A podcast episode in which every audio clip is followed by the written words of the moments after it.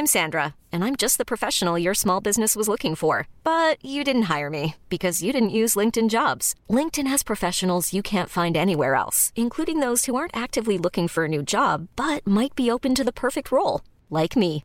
In a given month, over 70% of LinkedIn users don't visit other leading job sites. So if you're not looking on LinkedIn, you'll miss out on great candidates like Sandra. Start hiring professionals like a professional. Post your free job on linkedin.com/achieve today.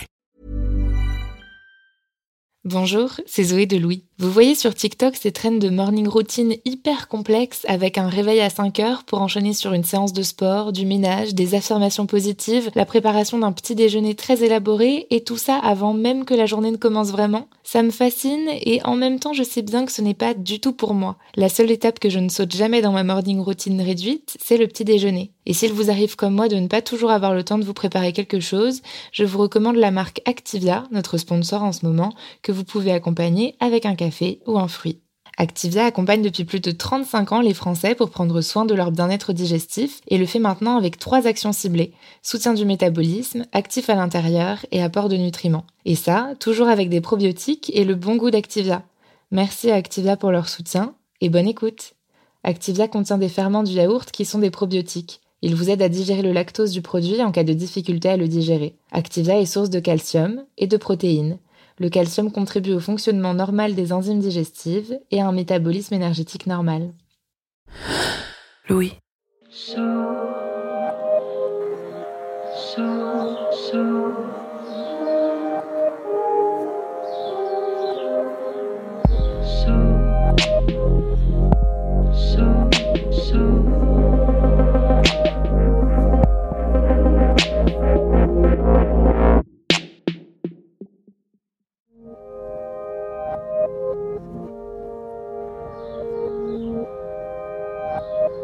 En 2020, le livre Big Friendship des autrices et journalistes américaines Amina Toussaint et Anne Friedman est publié.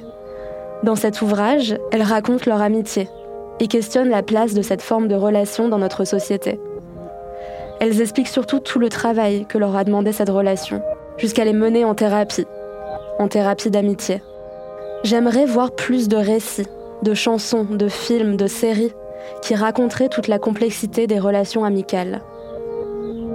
Pour 2022, je voudrais des films qui parlent de la jalousie que l'on peut ressentir quand notre ami rencontre des personnes géniales, de la peine que l'on absorbe quand l'autre vit des coups durs, de l'impuissance, du doute aussi, quand on se demande si ce qui reste de l'amitié tient plus aux souvenirs qu'à des projections dans l'avenir, quand on s'interroge sur le fait que l'autre a trop changé, sur le fait que l'on a trop changé pour cette amitié.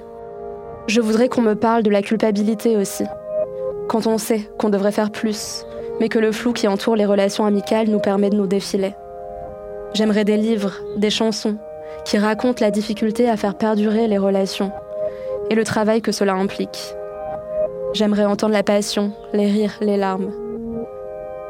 En fait, je crois que j'aimerais qu'on me parle des amitiés comme étant les grandes histoires d'amour de nos vies. Dans cet épisode, Fabrice et Alexandre nous parlent de leur amitié, mais aussi de sexualité et de drogue une histoire tournée par Jérôme Massella. Je suis Maureen Wilson. Je suis Charlotte Pudlowski. Bienvenue, dans, Passage.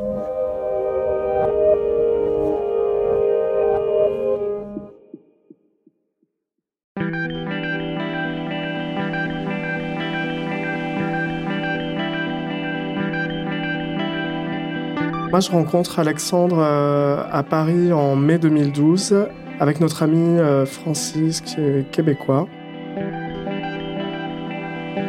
J'arrive à l'anniversaire de Francis dans un bar à Oberkampf. Je vois euh, une personne que je ne connais pas et je demande à Francis euh, qui c'est. Je sens que tout de suite il y a un certain dédain et un certain agacement. Et moi, je me dis qu'il est très hautain et très mal poli et très mal élevé. J'ai un non-intérêt euh, spontané pour euh, Fabrice. Euh, j'ai l'impression qu'il va prendre plus de place que moi auprès de Francis.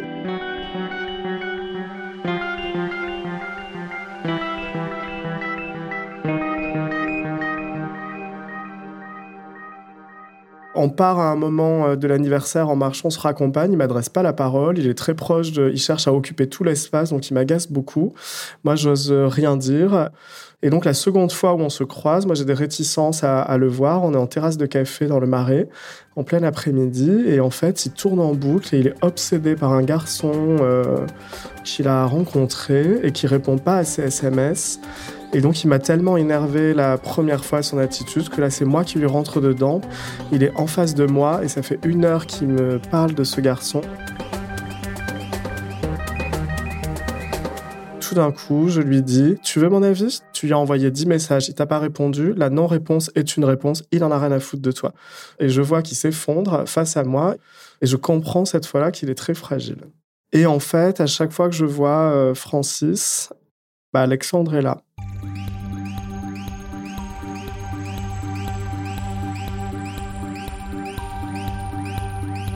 Progressivement, on apprend à se connaître, on va au Rosa Bonheur. C'est un pavillon dans le parc des Buttes-Chaumont, dans le 19e, à Paris. Il y a des tables dehors, euh, il y a euh, une chorale, deux bars. C'est vraiment la soirée gay du dimanche, tout le monde danse ensemble. Les mecs arrivent. Euh, c'est très facile, tout le monde communique ensemble. On peut un petit peu draguer. Alors moi, je reste toujours un peu plus sur la réserve. L'amitié se construit pas en si peu de temps et je suis un peu surpris justement par rapport à notre démarrage. Mais je suis surpris quand même par son intelligence, sa gentillesse. Et je vois qu'en fait, sa méchanceté de départ était basée sur euh, de la jalousie et une fragilité. Il s'est senti en danger, euh, comme si j'avais volé son ami.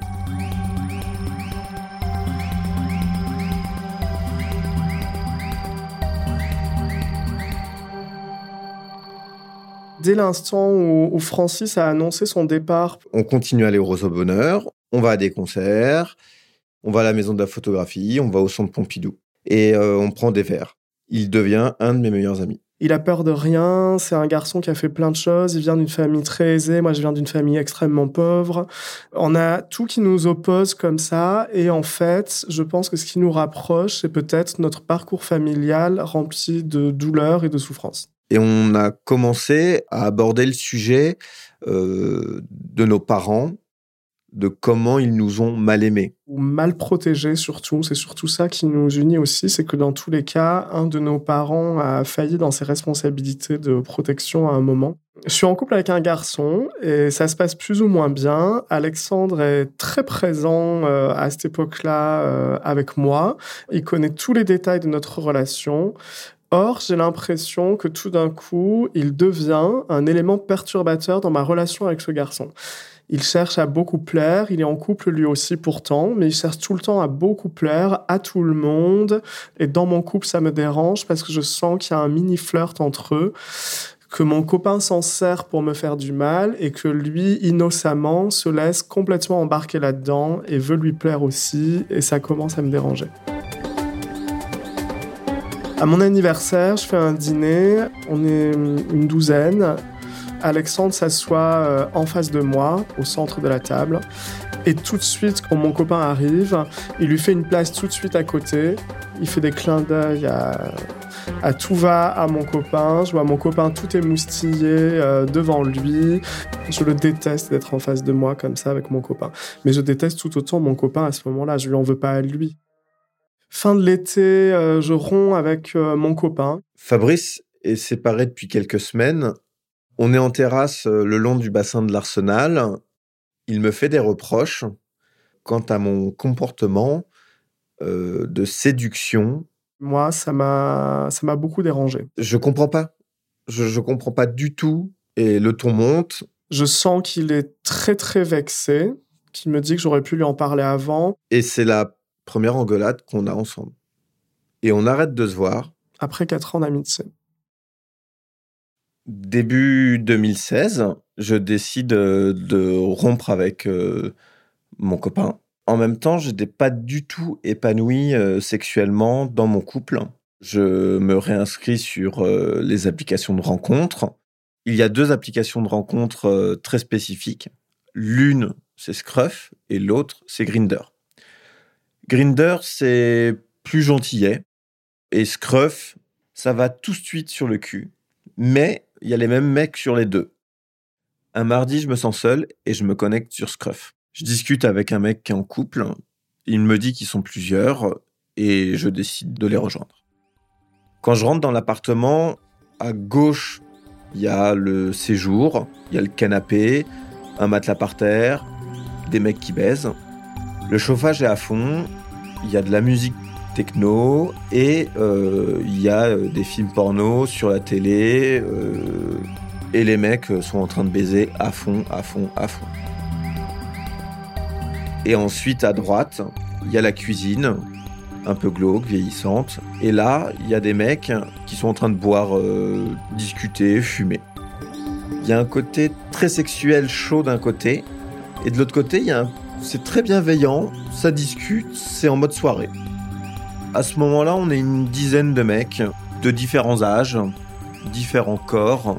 Il y a euh, des jeunes, il y a des actifs, des passifs, des versatiles. Il y a des baises plus violentes que d'autres. Bah, c'est un peu surprenant, mais euh, ça me plaît. Je vais aussi dans la cuisine. On me propose euh, de boire un verre et puis du G. Alors, euh, je sais pas ce que c'est. Je demande. Bah, c'est du GBL. Quand on bois, ça devient du GHB. Euh, ça te désinhibe, ça te rend super chaud. Et puis, euh, il y a une assiette avec de la poudre. Et puis, on me propose aussi, tu veux de la 3 Non, je connais pas non plus. Ah bah c'est de la 3MMC, ça se sniffe. Quand tu le prends avec du G, après, t'es hyper chaud. Et moi, je refuse. Ils insistent pas plus. Je décide de rester. Je baise plusieurs mecs parce qu'il y en a des nouveaux qui arrivent. Il y a un turnover. Et là, arrive le petit matin et je me dis oula. Et je rentre euh, chez moi, je me douche, je me retrouve au travail et là, euh, je me dis euh, ah j'ai quand même passé une super nuit. Moi, je travaille beaucoup dans un salon de coiffure. Et le jour de la Saint-Valentin, je rencontre un garçon euh, assez sympa, qui est vraiment gentil. Un autre soir, je me connecte euh, sur Scruff et euh, je rediscute avec le même mec. Et il me dit On fait une partouze, est-ce que ça te tente? Je prends mon vélo, j'arrive chez les mecs, c'est reparti. Et puis, il me propose euh, à nouveau euh, Est-ce que tu veux? Je suis un petit peu tenté. Ils ont l'air sympas. Ça s'est bien passé la dernière fois. J'ai vu que les mecs avaient l'air de gérer. Je vois que ça les aide à tenir toute la nuit. On me donne euh, une paille. Bah, je mets mon doigt sur une narine et de l'autre, je mets la paille dans mon nez. Je sniffe, hop, ça brûle un peu. Et quelques minutes après, je sens l'effet euh, de chaleur et d'excitation euh, en moi. Dans la nuit, je prends 3 ou 4 lignes seulement. Je suis beaucoup plus tactile. On se touche, on se caresse, mais c'est pas de l'amour, mais ça fait partie du hard. On est hyper bien dans sa peau, on transpire, on baisse vachement bien. Après, je commence à en prendre régulièrement quand je vais chez ces garçons et je commence à aller chez d'autres. Je fais une à deux partout, voire peut-être trois par semaine.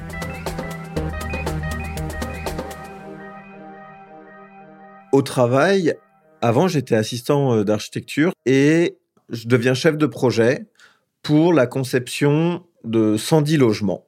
Euh, c'est trois immeubles de quatre étages sur un niveau de parking. Entre le stress au travail pour la conception de ce projet et les euh, nuits euh, de partouze, j'ai la tête dans le guidon et j'avance. l'été 2016, je pars en vacances euh, dans ma famille, puis à Lisbonne avec mon copain. Euh, ça se passe bien, on est un peu déçu par plein de choses de notre voyage, mais ma relation s'est bien engagée avec lui. C'est quelqu'un de, jeune, de fougueux, Il est grand, il est sensible. On travaille tous les deux dans le même domaine. Il est dans la coiffure aussi. On a plein de points communs. On fait beaucoup de choses et, moi, je me sens super bien, même si euh, Lisbonne est décevant. Je passe des très très bonnes vacances avec lui. En août, je prends quatre semaines de congé pour euh, me reposer et je vais en Bretagne. Euh, je suis dans la maison de mes grands-parents. Je vais pas sur les applications. Je ne sors de ma chambre et je descends euh, juste pour déjeuner avec euh, ma famille et je déprime le reste du temps. Ça fait six mois que j'ai pas vu Fabrice, que j'ai pas de ses nouvelles. Je pense pas à lui. Je me sens tellement mal que je souhaite pas partager mon quotidien avec lui. Je me dis que c'était peut-être pas un vrai bon ami. Je profite moi de mon parfait amour. Je suis quelqu'un d'assez exclusif dans la vie. Donc je me concentre beaucoup sur mon couple et, je me dis que bah, c'était peut-être pas lui. Quand je rentre à Paris, comme je vois euh, que ma consommation de drogue prend euh, de plus en plus de place dans ma vie, je décide d'aller voir un addictologue et il me prescrit des antidépresseurs parce que pour lui à ce moment-là, c'est une dépression, mais euh, ça m'empêche pas de continuer les partouzes. Un mois après le démarrage des antidépresseurs, euh, je suis chez des mecs et eux, ils slamment. Alors le slam, c'est prendre de la 3 par injection. C'est quelque chose euh, que j'avais déjà vu euh, dans d'autres partouzes, en cachette dans les toilettes. C'était assez honteux. Et puis là, eux, ils le faisaient ouvertement, ils assumaient puisqu'on était euh, tous les trois. Et bah, je me dis, pourquoi pas? Il me pique. Et là, je ressens une chaleur, une excitation de malade. Pendant la soirée, on fait deux, trois slams. Et avant que je parte, il me dit, fais attention. Espace au moins d'un mois, parce que sinon, tu vas avoir une dépendance. Là, on est le 1er octobre 2016. Alors le 9 octobre, euh, Alexandre accepte euh, qu'on se voit avec mon copain. Comme j'ai beaucoup parlé d'Alexandre à mon copain, j'ai hâte qu'il se rencontre et j'aimerais enfin pouvoir le réinclure euh, dans ma vie et dans notre relation sans risquer de craindre sa séduction auprès de mon copain. Ça fait neuf mois qu'on s'est pas vu avec Alexandre. C'est un dimanche, il fait pas très beau dans mes souvenirs. On se pose dans un café. Près de chez moi. Il me présente son copain. Mais moi, je suis complètement à l'ouest. Euh, je suis en descente. On se découvre un garçon qui est très absent. J'ai pas envie qu'il voit que je me suis drogué. Je le trouve vraiment différent. Et je me force à manger. Après avoir pris le verre, je dois aller chez le roi Merlin et je lui propose donc de nous accompagner pour pas rester sur cette note euh, de déception dans leur rencontre. Il refuse, il préfère aller se promener, je sens qu'il y a un manque de sincérité dans ses propos et qu'il n'a juste pas envie de nous accompagner mais qu'il a rien prévu de mieux. Et un mois, euh, jour pour jour, on tombe le week-end du 1er novembre et euh, je suis contacté par un autre garçon sur Scruff. Il me dit qu'on va se piquer ensemble et qu'on va se fister. Je me dis, tiens, ça fait un mois. C'est bon, je peux le refaire. C'est un mec plus âgé, enseignant à la fac. Euh, il n'a pas l'air comme ça euh, porté euh, sur le cul. Mais une fois que on est perché, on est deux personnes totalement différentes on pratique énormément le slam, on fait venir des mecs, mais on reste quand même tous les deux en connexion. Je reste deux jours chez lui et c'est juste à côté de là où habite Fabrice. Donc le 1er novembre 2016, c'est férié, il fait beau, ça roule toujours dans mon couple. On fait une grande balade euh, avec mon copain, on se fait une expo et on se promène dans Paris. Après ce week-end du 1er novembre, je continue les partouzes. Je sniffe un petit peu pour faire semblant. Mais par derrière, euh, je vais dans la salle de bain. C'est quand même un peu dans le stress parce que je dois le faire en cachette. Je sais pas très bien me piquer encore, donc ça prend plus de temps. J'arrive à me piquer. Toc toc. Je fais, oui, j'arrive. euh, deux secondes, je suis aux toilettes. Là, il faut ranger tout le matos. Et puis c'est à ce moment-là où je suis en pleine montée. Du coup, bah, l'effet, c'est complètement raté. Ensuite, quand tu sors de la salle de bain, bah, il faut euh, à peine montrer parce que forcément, de se slammer seul dans une salle de bain, c'est pas du tout pareil que de se slammer à deux, ouvertement. C'est pas du tout la même chose. Alexandre est toujours trop occupé. Il a beaucoup d'amants. Je sens que sa vie sexuelle est très mouvementée. J'ai l'impression que tous les soirs, il y a un nouveau. Donc, entre la salle de sport, les cours de danse, le travail, les, les restos et, et sa vie amoureuse ou sexuelle, je me demande où il trouve toute cette énergie. La 3 euh, booste la dopamine. Sans, j'ai l'impression d'être raplapla. Et même dans ma vie sociale, il faut que j'en prenne. Je continue de penser à lui et la porte est toujours ouverte pour lui quand il acceptera. Pendant plusieurs mois, on se voit plus. Euh, Entre-temps, ma vie amoureuse euh, va plus ou moins bien, plus ou moins mal. Mon histoire euh, finit par s'arrêter. Je vis plein d'autres choses. Une amie s'en va aussi à l'étranger. Je... Mais j'arrive plus à revoir Alexandre. Dans une des partouzes, je rencontre un mec. Il remarque que je slam parce que je passe beaucoup de temps à la salle de bain. Et il me demande euh, de lui faire. Et là, on commence à avoir une complicité. Je demande deux semaines de congé pour euh, Noël dans le but de pratiquer le slam. Et c'est ce que je fais avec ce garçon. On expérimente beaucoup de choses. On a essayé même un moment de s'enduire complètement le corps de gel. Et là, nos corps se sont complètement euh, emboîtés l'un contre l'autre. Ça faisait comme deux pièces de puzzle. C'était magique. Moi, Noël, je ne le passe jamais dans ma famille. Ma famille habite loin. C'est beaucoup d'heures de trajet pour y aller. Je travaille toujours euh, la veille et le lendemain de Noël. Donc, je reste à Paris et je le passe probablement, euh, comme très souvent, avec euh, quelques amis. Au milieu des vacances, je vais fêter Noël chez mon frère. Je suis complètement fatigué parce qu'on avait déjà fait une semaine euh, de sexe. Et puis, après Noël, je rentre chez moi, on se revoit avec le garçon, on va chez lui, on va chez d'autres mecs.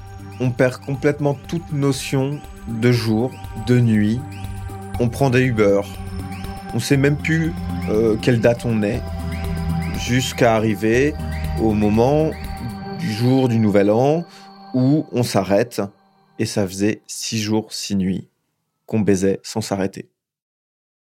Alexandre est complètement sorti de ma vie. Euh, j'ai plus du tout de nouvelles. Je, je commence à me faire à cette idée que de toute façon, il n'accepte pas mes invitations. Donc probablement que je l'invite de moins en moins aussi.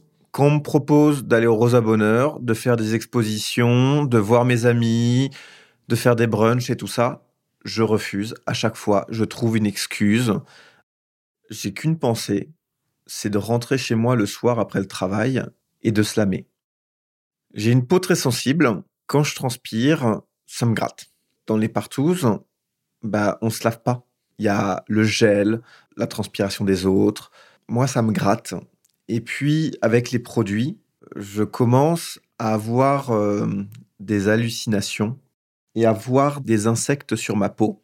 Et je passe des heures dans la salle de bain à me regarder devant le miroir et à me gratter frénétiquement. Les mecs sont là. Alexandre, qu'est-ce que tu fais? Et moi, j'étais en train de me gratter. Et quand j'arrivais, c'était là, mais qu'est-ce que tu as fait à ta peau? Et je suis là, bah, ça me grattait. euh, je voyais pas ô combien je m'étais abîmé la peau.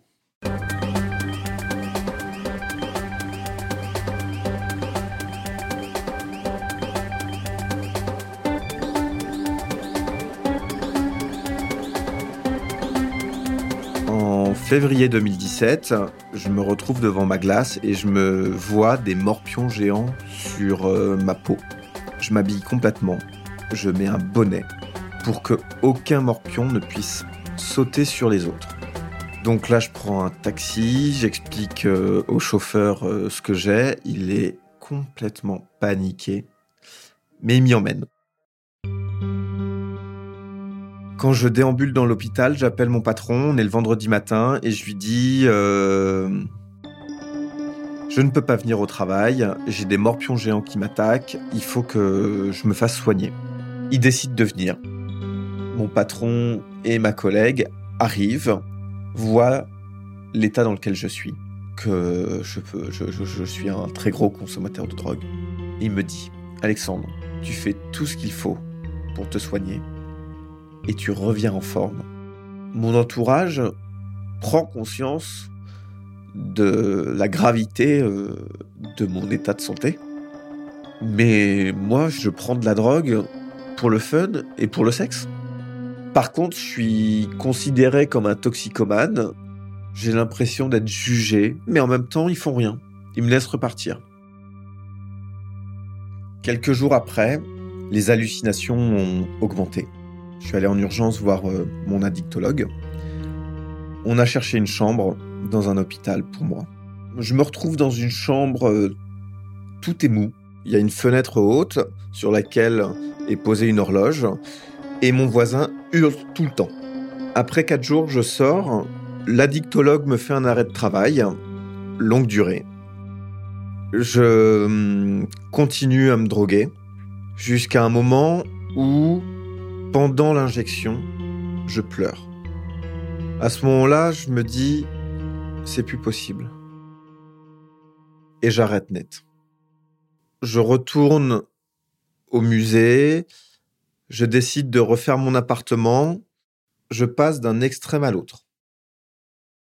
Au bout d'un an et demi d'absence, à ma grande surprise, il m'invite à son anniversaire, en septembre 2017, pour ses 30 ans. Les soirées chez Alexandre sont toujours assez stressantes pour moi, puisqu'il se met toujours très en avant. C'est un garçon sportif, musclé, entouré des plus beaux garçons de Paris.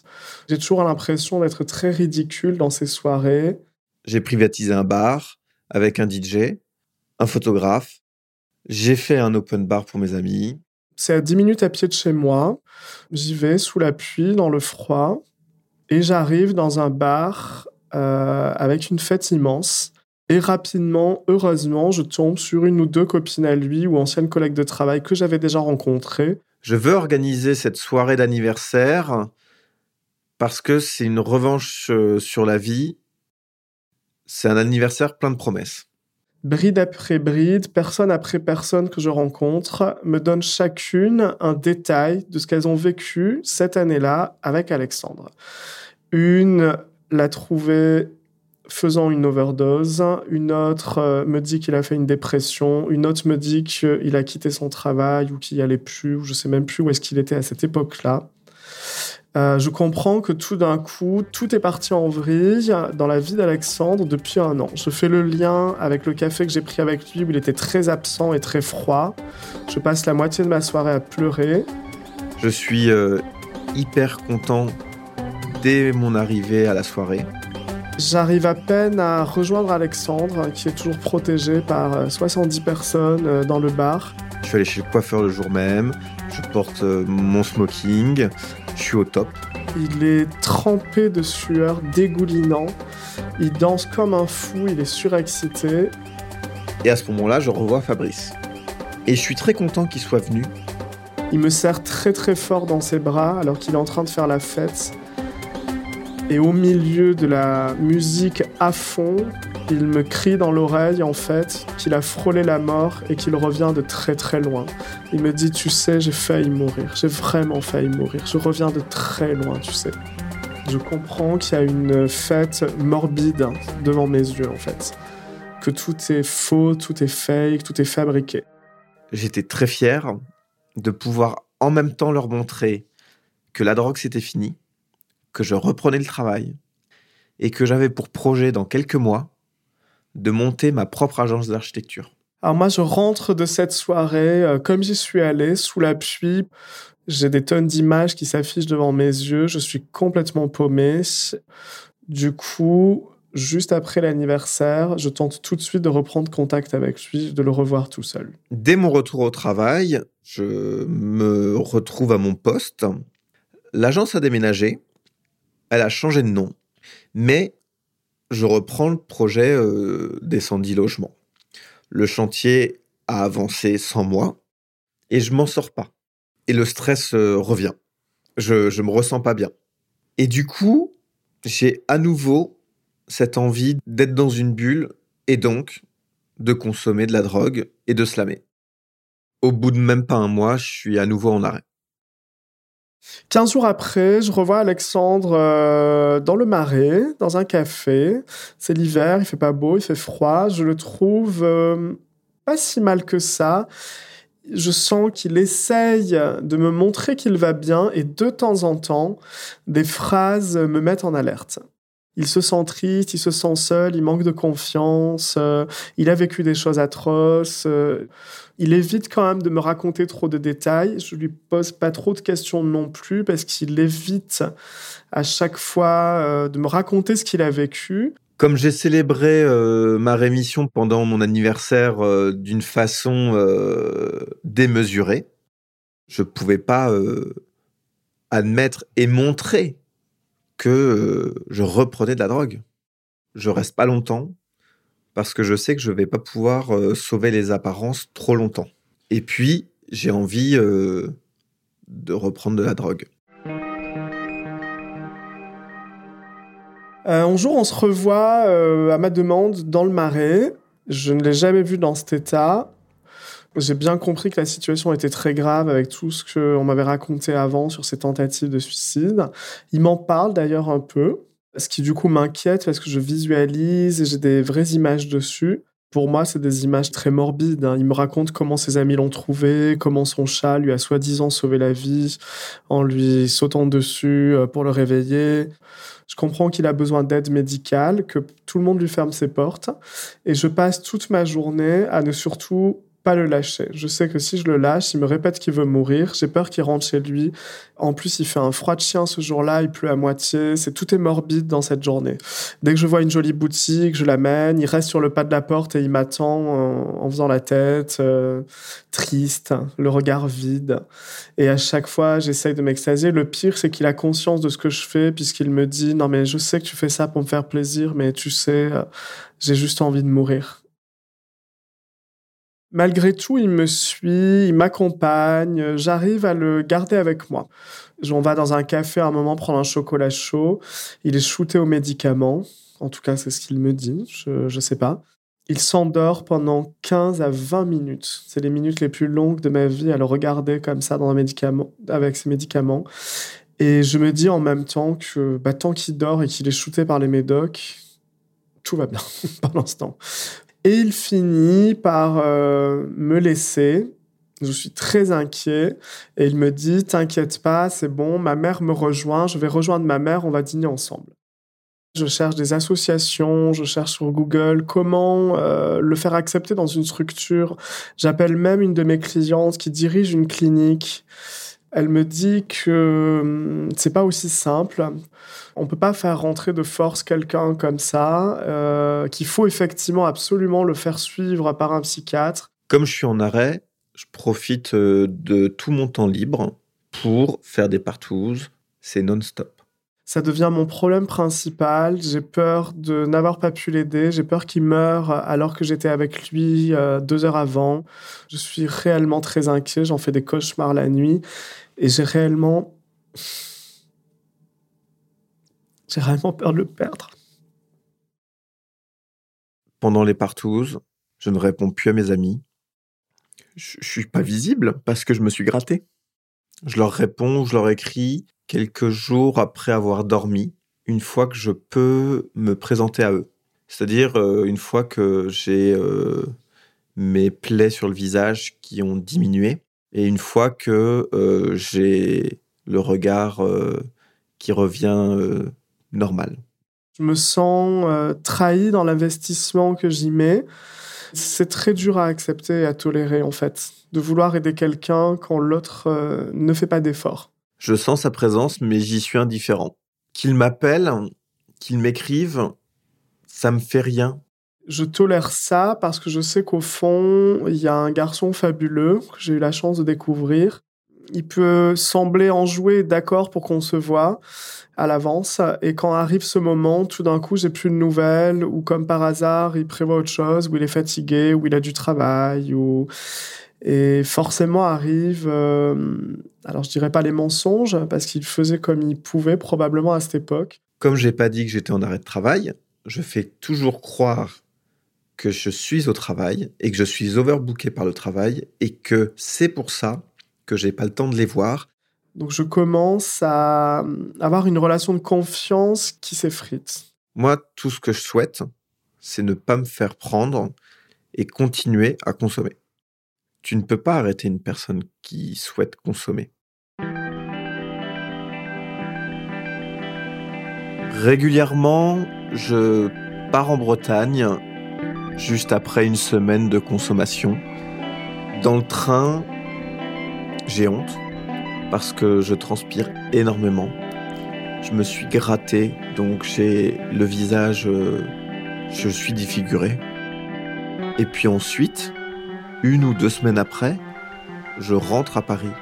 Et dès que je pose le pied sur le quai de la gare Montparnasse, je n'ai qu'une envie, c'est de slammer. Quand avec ma psy, un jour, on parle d'Alexandre, euh, j'étais un peu agacé euh, du comportement d'Alexandre devant ma psy. Et un jour, ma psy m'arrête et me dit, je pense que c'est beaucoup plus grave que ce que vous dites. Et euh, je mettrai même un mot dessus. Je pense que votre ami est très fragile et qu'il a une forme très grave de bipolarité et qu'il a besoin d'aide. Je regarde euh, sur Google l'explication et tout s'éclaire. Je reforme tout le puzzle. Ma première rencontre avec Alexandre, euh, où il était perdu à propos d'un SMS d'un ami, où il tournait en boucle son sentiment de trahison quand Francis m'avait rencontré, où il se sentait mis à l'écart, sa fête euh, qui se voulait comme un truc extraordinaire, euh, alors qu'en fait tout était en lambeaux dans sa vie à ce moment-là. Les drogues, sa dépression, euh, le fait qu'il veut séduire en permanence tous les garçons sans en avoir du tout conscience, tout s'éclaire. Je lui parle absolument pas de ça. Comme il voit des psychiatres et qu'il a des traitements qui marchent plus ou moins, on va dire surtout moins, je me dis quand même que forcément les, les psys ont mis des mots dessus et lui en ont parlé. En avril 2018, je fais une énième tentative de suicide. Quatre jours après, je me retrouve en Bretagne et je trouve une maison et je décide de l'acheter sur un coup de tête. Il a vendu son appartement et acheté une maison. Ça fait 15 jours que j'ai pas eu de ses nouvelles. Et en 15 jours, tout d'un coup, il a une date de départ. Je sais que là, il est en période up dans sa bipolarité. Donc, je comprends que c'est un coup de tête. Je comprends que de toute façon, c'est déjà fait. Donc, aucunement, j'essaye de le mettre en garde sur euh, est-ce que tu as bien réfléchi à tout?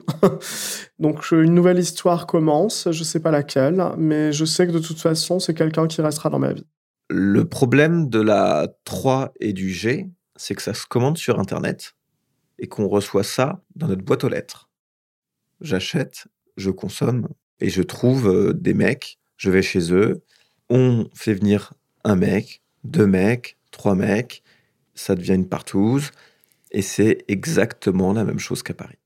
Alors pendant ce temps-là, euh, moi je me rapproche de d'autres amis euh, avec qui je suis aussi proche, mais qui étaient célibataires comme moi à cette époque. J'ai un projet d'ouvrir un salon de coiffure depuis quelque temps. J'essaie de m'y replonger de plus en plus dedans et je surveille à distance. Alors, je finis par trouver euh, un local à acheter et tout de suite, je sens qu'Alexandre se positionne, vu qu'il est architecte, pour faire les travaux. Je suis très inquiet parce que euh, il est très instable et je sais que même s'il me dit que tout va bien à ce moment-là, tout peut basculer du jour au lendemain. Et en même temps, j'ai toujours mon travail, j'ai pas donné de date, je suis toujours payé et je me dis que même si ça prend trois mois de plus, c'est pas bien grave, je lui fais confiance. On va visiter le local ensemble. Je lui pose beaucoup de questions sur son métier. Quelle est une journée type, sur comment j'accueille une cliente, sur ce que je fais, sur tous les micro-détails. Et je me sens tout d'un coup très encadré. Et je lui fais mes premières propositions. Et notre relation, tout d'un coup, euh, commence à s'intensifier puisqu'on s'appelle très très régulièrement pour ce projet.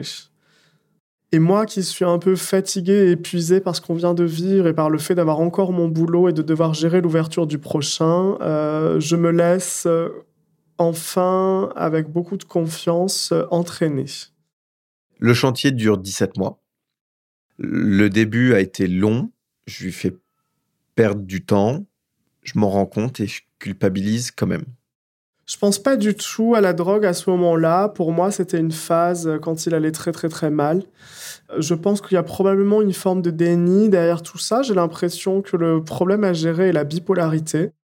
Je vais à certains rendez-vous avec Fabrice lors de la conception du projet sous drogue et j'ai même dessiné et conçu le projet sous drogue.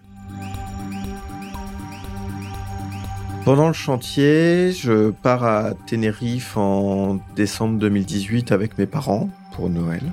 Et dès le premier soir de notre arrivée, ils me disent que ils ont demandé à mon frère de se renseigner auprès de mon oncle maternel pour savoir s'il y avait eu un bipolaire dans la famille. Effectivement, mon grand-père était bipolaire. Pour moi, c'est un soulagement. On met un mot sur quelque chose que je ressentais. Parce que dès le début, je disais au, médecin, à mon addictologue, à mon psychologue, je disais, il y a quelque chose qui ne fonctionne plus dans ma tête. Le soir, je vais dans ma chambre, je fais des recherches sur mon téléphone et je me rends compte que je coche toutes les cases. Et je reçois tout d'un coup un SMS de lui où il découvre, euh, sa famille vient de lui annoncer qu'il est probablement euh, bipolaire. Il m'envoie la définition Google, on regarde, euh, il me dit qu'il correspond tout à la définition. Je lui dis que oui, effectivement, mais qu'on en parlera en vrai quand il rentrera. L'addiction fait partie de la bipolarité. Et donc, je ne me vois plus comme un toxicomane. Tout d'un coup, ça éclaire tout. Je regrette de ne pas lui avoir dit finalement plus tôt. Alors la fin du salon de coiffure est compliquée dans le sens où euh, de nouveau ça traîne pour des problèmes qui n'en sont pas à mes yeux. Il manque des poignées de porte, il manque euh, un rideau, il manque euh, en fait des conneries. il manque des détails. Le chantier prend du retard. C'est très difficile de hum, lâcher. je rentre en Bretagne et le tourbillon s'arrête. Et j'ai 15 jours avant mon ouverture pour m'y installer. Je mets toute ma déco, mes plantes, et, enfin, tout se libère. Et c'est exactement comme un baby blues. Aujourd'hui, euh, on est un peu comme un vieux couple avec Alexandre.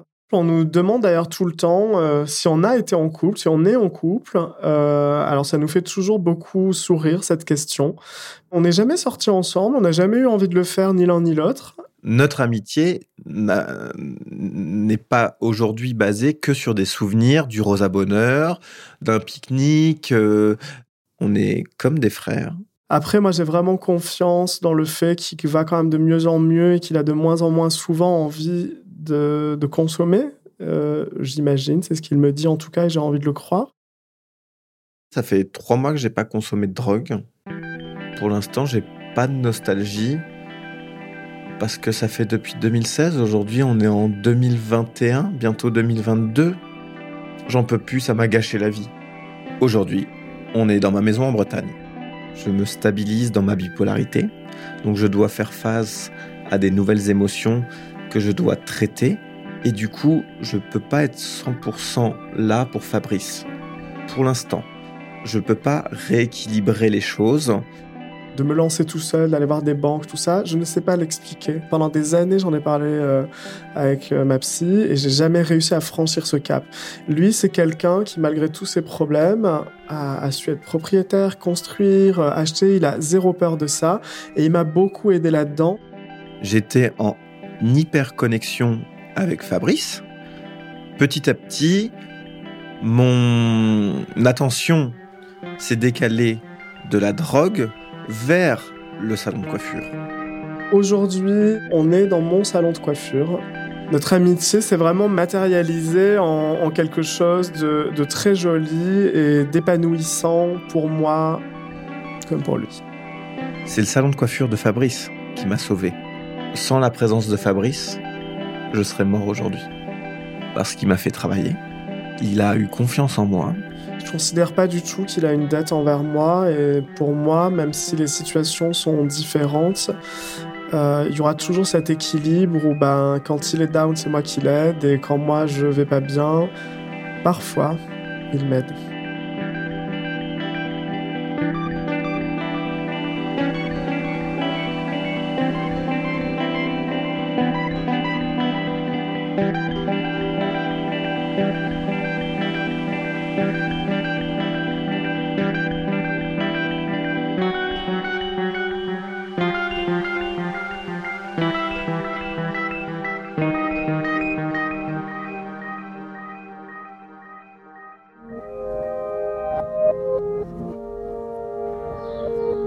Cet épisode de Passage a été tourné par Jérôme Massella. Maude Benakcha est la chargée de production de Passage. La musique est de David Stank, la réalisation d'Étienne Bertin et le mix de Jean-Baptiste Aubonnet. Anaïs Dupuis a supervisé la production de cet épisode. Il a également été rendu possible grâce à Mélissa Bounoua, directrice des productions, et Charlotte Pudlowski, directrice éditoriale. Le générique de passage a été composé par November Ultra. Je suis Maureen Wilson et Passage est une production Louis Média. Vous pouvez vous y abonner sur toutes les plateformes de podcast, nous envoyer vos histoires à hello at louismedia.com, vraiment faites-le, et n'hésitez pas à vous abonner au club. Vous y trouverez des bonus, une newsletter, des rencontres avec l'équipe et bien plus. Rendez-vous sur louismedia.com slash club. À très vite